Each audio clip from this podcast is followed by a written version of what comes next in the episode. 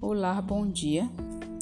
Por que usamos recipiente de vidro pirex ao invés de recipiente de vidro comum para aquecer alimento no forno?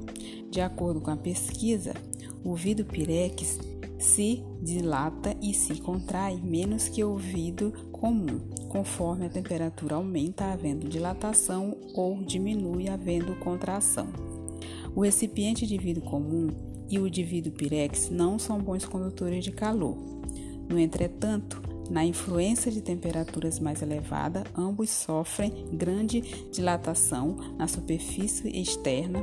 O vidro comum sofre maior dilatação, o que faz com que se quebre com mais facilidade que o vidro pirex. É isso aí.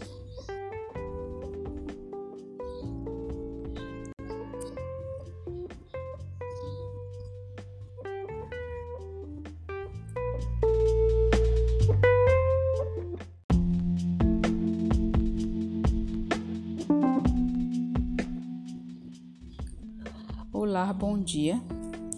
Por que usamos recipiente de vidro pirex ao invés de recipiente de vidro comum para aquecer alimento no forno? De acordo com a pesquisa, o vidro pirex se dilata e se contrai menos que o vidro comum, conforme a temperatura aumenta havendo dilatação ou diminui havendo contração. O recipiente de vidro comum e o de vidro pirex não são bons condutores de calor. No entretanto, na influência de temperaturas mais elevadas, ambos sofrem grande dilatação na superfície externa.